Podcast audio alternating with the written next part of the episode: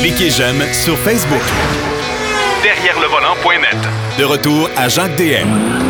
Dans la deux- deuxième portion de l'émission, bien sûr, vous avez l'habitude, on le sait, c'est notre, euh, notre doyen de service et je vous le dis, là, il en sait des choses. Moi, ça me fascine littéralement. On va commencer par parler de canicule. Ah bah oui, la canicule, parce qu'on va en avoir de plus en plus. Et après ça, on va parler d'une voiture assez particulière. Mais d'entrée de jeu, mon cher Denis, comment vas-tu? Oui, ça va bien, puis j'annonce en primeur pour la semaine prochaine. Devine une voiture fabriquée de concert avec Porsche et Studebaker. Oh boy, OK, ça, j'ai hâte d'entendre ça. C'est rarissime, mais c'est lettre en calvasse, comme dirait MC Gilles. Puis on va parler de la canicule parce que là, on en a eu un peu Ouais. pendant trois, quatre jours. Puis à chaque fois, même là, euh, les problèmes des gens qui oublient des enfants, qui oublient des, des, des animaux domestiques dans l'auto, ils vont faire une petite course, ils rencontrent un ami, ils ont un délai, ils arrivent, tout à coup, ça prend 30 minutes, puis ils sont en train de cuire dans l'auto, puis on réalise pas à quel point il peut faire chaud dans la cabane, dans votre VUS, dans votre... Même moi, il m'est arrivé une année, j'avais une belle Audi 5000 noire, intérieur noir. Ouais. Il faisait 34 dehors. J'ai oublié mon porte-monnaie sur le, le dessus du tableau de bord pendant deux, trois heures. Et puis? Et les cartes de crédit, toutes les, tu sais, les chiffres, les lettres sont Ouais. en- embossés. C'était tout aplati. Il n'y avait rien.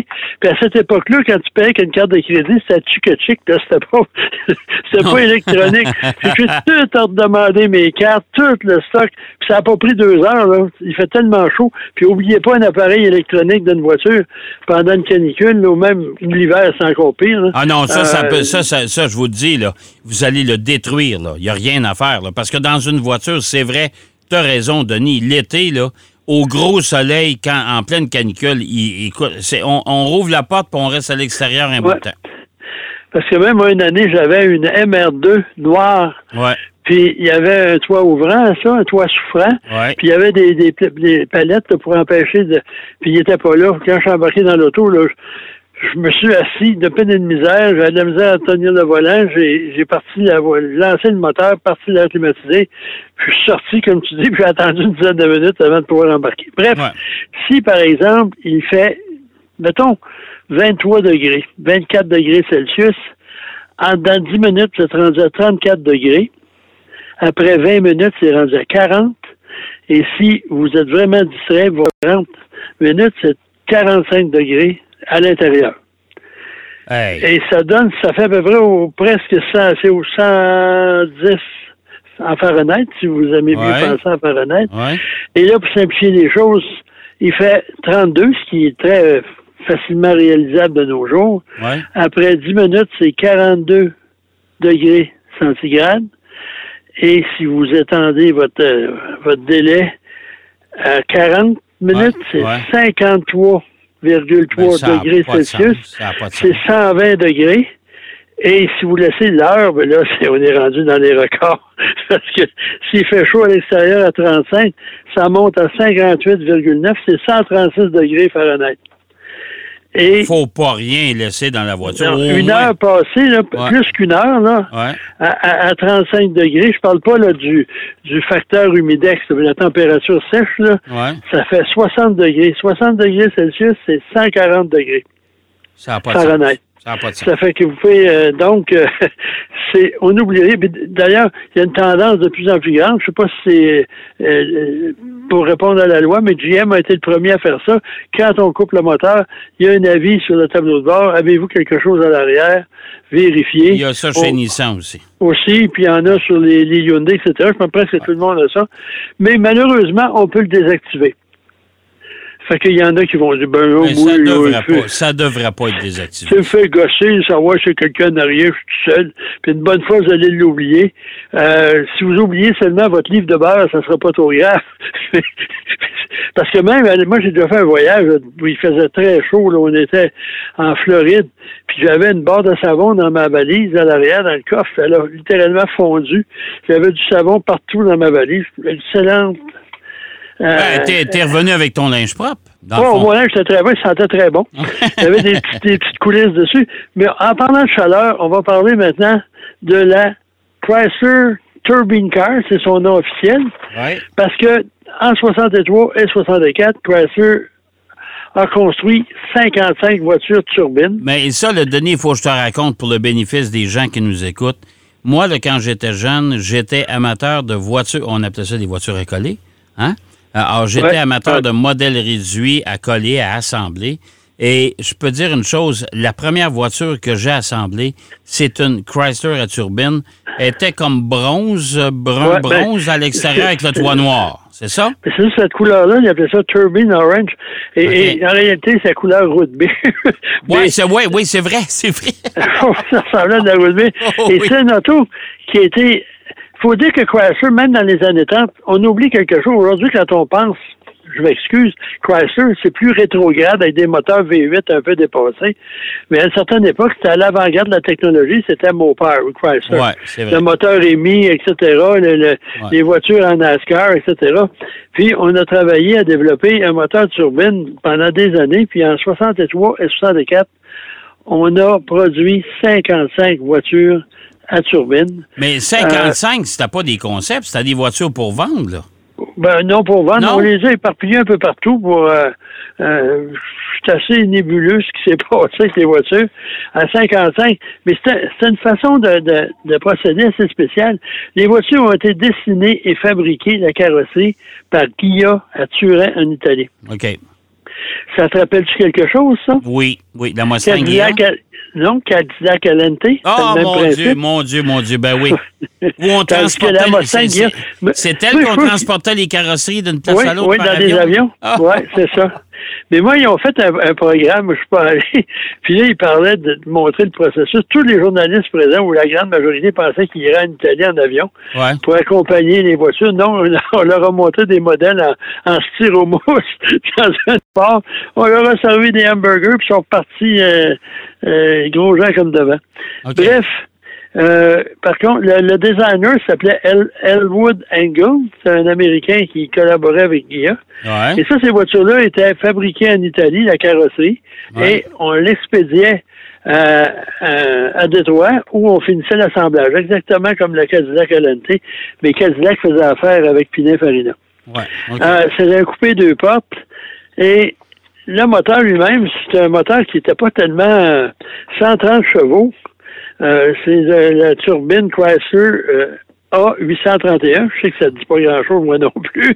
Puis, il était associé à une boîte euh, automatique euh, tra- transmission Chrysler, à trois rapports. OK. Mais, Et- mais, mais explique-moi, Denis, pourquoi, pourquoi présenter? Parce que souvent, les constructeurs automobiles vont dire, ben, c'est la nouvelle tendance du marché. On veut sauver euh, la consommation d'essence, on veut, on veut couper là-dessus, on veut. Il, il devait avoir un but certain à Mais à présenter une voiture là- à turbine. Oui, mais après la guerre, après le second conflit mondial, on avait fait développer des, des moteurs similaires pour toutes sortes d'applications militaires, puis là, on avait continué les recherches. Euh, puis même, moi, je me souviens d'avoir vu un véhicule là, qui, Chrysler, il y avait une division d'appareils militaires, de, de, de produits militaires, puis on était à leur, euh, leur centre d'essai à Chelsea, là, puis on a vu passer un véhicule extraordinaire. Nous autres, on roulait à 70 000 à l'heure sur la route Ouais. On s'est fait doubler par un véhicule tout-terrain militaire qui roulait dans le fossé ou à côté de nous autres. Puis le gars nous avait dit, il y a une turbine, ça peut marcher à n'importe quoi. Euh, on peut l'alimenter, c'est multi-carburant. Mais à l'époque, là, il y en a eu beaucoup d'autres qui sont lancés dans, dans, dans l'aventure. Il y a Fiat avec la Turbina. General Motors, c'est Firebird, là, les deux horreurs là, de voitures futuristes. Là. Oui, oui, oui. Ensuite, Ouais. la, la Renault étoile filante. Puis ça, c'est une voiture de course pour battre des records de vitesse. La Rover Jet One, ça a été vraiment la première, ça. Euh, que 1948-1950. Ensuite, la Rover BRM. Puis il y en a eu une coupe d'autres. Donc, c'était tendance à l'époque. Parce que un des, un des avantages de la turbine, c'est sa durabilité. Il n'y a presque pas d'éléments mécaniques là-dedans, puis ça pouvait durer 300 000, 1000, 400 000 1000. Euh, c'était facile à démarrer. Euh, c'était relativement peu bruyant. C'est une espèce de, de, de silage. là. Ouais, ouais, c'est ça. C'était ben, un peu style moteur d'avion, dans le fond. Là. Oui, c'est ça. Puis, euh, ils en ont fait 55, ils en ont distribué, puis à un moment donné, ils ont abandonné parce que les, les gouvernements américains commençaient à s'intéresser aussi à la pollution. Ouais. Ils ont fait des normes de la pollution, puis là, ça, cette petite merveille-là, ça répondait pas du tout aux normes anti-pollution. Puis la consommation de carburant. faut dire qu'à cette époque-là, là, c'est 32 sous le gallon. Ça équivaut à quoi? 8 cents le litre? Ouais, ça, on n'en parlera pas trop fort parce que Non. les gens vont nous tirer des roches. Là. Puis ça veut dire ça que quand tu pensais développer quelque chose, là, la consommation de carburant, c'était peut-être pas la priorité. Ben, ça avait aucune importance. Mais ça. par contre, à la fin des années 70, avec la crise du pétrole, là, tout le monde cherchait des, des moyens de, de trouver des moteurs plus économiques. Puis ensuite, il y avait les nouvelles normes anti-pollution. Et ça, ce- cette voiture-là était un des défauts, c'est qu'avec 130 chevaux, qui pesait à peu près 5000 livres, les performances étaient, disons, décevantes. Et un détail, il y avait le, le frein euh, assisté, la direction assistée, et cette merveille de technologie était freinée par quatre freins à tambour. Non. oui, monsieur. Ah. Puis ensuite, à la, la suspension, c'est- ensuite c'est un châssis euh, euh, autonome, là, ce body on frame, là, c'est pas vraiment la haute Un technologie. châssis de camion? Oui, ben châssis, non, à l'époque, Ben. toutes les voitures avaient ce qu'on appelait. Ouais, Il y en a, je c'était le les- Si tu regardes les émissions de télévision de restauration de vieux bazous des années Ouais, 50, c'est vrai. on enlève la carrosserie, puis là, on a la plateforme, on la modifie, on la Ouais, coupe, on l'élargit, la rétrécit. C'est la même chose. Ça, ça permettait Ben, le, vraiment mo- de faciliter. le monocoque n'existait pas dans ce temps-là. Euh, Ah, ça commençait, à peine, mais peine. c'était à peine. là, C'était pas vraiment révolutionnaire. Puis c'était les Européens, surtout les Américains.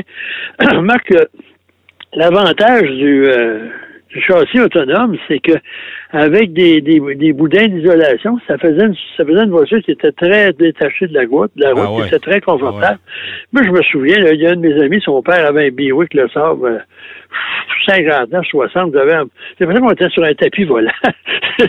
Ouais. Quand tu tournais les coins de rue, par exemple, les, les pare-chocs te frottaient quasiment à terre, mais Ouais. pour les gens, c'était ça le confort, hein, c'était ça le luxe. Oui, tout à fait. Mais malheureusement, il en reste presque pas. On en a euh, pilonné ou détruit euh, presque toute la, la production parce que le gouvernement voulait imposer des taxes Pourquoi pour imposer des taxes importation parce que c'est une voiture fabriquée en Italie. Ah, Puis vraiment. là, là. euh, les Américains, il faut qu'ils se défendent. Pauvres autres, on exploitait 55. Écoute, là, la- le pays était sur le bord de la faillite.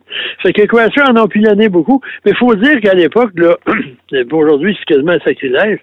Les voitures euh, prototypes là, qu'on mettait en avant, finalement, ça allait souvent, ça, dans, dans, dans Ouais, le compacteur. Là, Ouais, puis, euh, ils savaient pas quoi faire avec. Puis, Ouais. c'est pas, contrairement aux Européens qui, eux autres, conservent, là, comme Mercedes, ils ont un département de, Ouais. de voitures de collection. Puis euh, moi, j'ai déjà visité là, un hangar. Toutes les voitures de Formule 1 Mercedes de 1930 jusqu'à nos jours. Ouais, je les ai vus. Je suis allé Ils visiter sont, ça. sont sur le mur, là, comme dans des Ouais. boîtes, là, puis Ouais. avec un devant en plexiglas, là, puis euh, la- l'atmosphère est contrôlée. c'est quand même pas si pire. Ça fait, fait. que Mais il en, reste, il, en, il en reste combien de ces il y Chrysler? avait 4-5. Il y en a un au musée, euh, Walter P. Chrysler. Il y en a une pense, au musée Henry Ford. Il y en a un qui appartient à un propriétaire privé. Par contre, il y en a quelques, je pense sur la moitié de ceux qui ont resté, il n'y avait pas de moteur euh, à turbine. OK. Il, il y Ça a- il ça veut dire qu'ils étaient déshabillés de leur motorisation. Ouais, c'est ça, là, c'est pas. euh, mais quand même, tu sais, les voitures de, de usagées, ben usagées, des voitures comme ça, comme les Formule 1, c'est un marché qu'on qu'on qu'on ne connaît pas en Amérique. Ouais. Même à ça, il y en a beaucoup des voitures là, qui appartiennent à des voitures de Niki Lauda, de Gilles Villeneuve, de, de- Ouais, de- ouais, peu importe, là, champion du monde, de, les, les constructeurs, euh, les, les écuries les vendent à des amis de la euh, pour quelques espèces sonnantes et trébuchantes. Là. Ben, écoute, Tony, Tony John Mansell qui vient de vendre Ouais. sa collection de voitures, en tout cas une partie de sa collection de F1, Williams, puis il y en a une qui a trouvé preneur à un prix euh, exorbitant. Là. Parce que sur, sur l'Internet, là, il y a, je sais pas euh, comment on peut le trouver, mais ça a tombé, j'ai tombé là-dessus.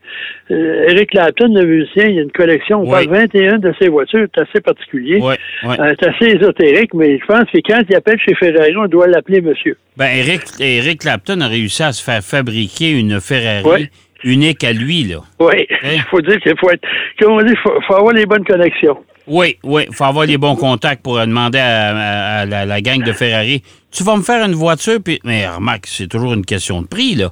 Parce que tu vas chez Bentley, chez Rolls-Royce, tu peux te faire fabriquer une voiture unique en soi. C'est toujours une question de prix. Parce qu'à l'époque des années 30, il y avait beaucoup de carrossiers, même Alfa Romeo, que dans les années quasiment 60. Eux autres, ils fabriquaient le, le châssis, la mécanique, Ouais. puis la carrosserie, c'était euh, quelqu'un qui la faisait, une compagnie qui la faisait. Ouais. Puis Fisher, là, chez, chez General Motors, euh, c'est pendant longtemps, c'était une compagnie indépendante qui fabriquait les carrosseries Ouais, de, GM. Ça a été acheté, euh, GM a acheté Fisher, mais quand Ouais. même, puis le Baron, là, les Le Baron, c'est un nom. Fleetwood aussi, c'est toutes des, des carrosseries, c'est une certaine époque. Aujourd'hui, c'est pas tout à fait ça. Non, ben écoute, euh, la Chrysler à turbine, moi, je me souviens de cette voiture-là. Euh, J'ai toujours trouvé ça, c'est une voiture qui est fascinante. Je me demande si Jay Leno n'en en a pas une. Oui, il y en a une, c'est vrai. C'est vrai. Tu as raison. Puis en plus, Ouais. si tu regardes les Dodge Dart de l'époque, Ouais. Uh-huh. tu regardes la partie avant, là, les Ouais. deux phares circulaires, ça ressemble vraiment, Ça ressemble à, la, à vraiment la voiture ça. turbine de Chrysler. Ouais. Bref, la euh, particularité de la Chrysler à turbine, c'est qu'à l'arrière, euh, les, les, les deux, euh, les- écoute, ça, ça rentrait par l'intérieur. ouais, ça, les c'est deux assez qui particulier. sortaient. Ouais. Euh, non, c'est une Ouais. voiture euh, spéciale, originale, mais euh, la, la, la Fiat euh, Turbina, là, ça aussi, ça avait une drôle d'allure. Ben ça, c'était ça, ces photos-là, là, tu, euh, tu nous envoies ça, on met ça sur le site web. hein. Oui, je vais, je vais en parler, je vais, les- je vais le faire.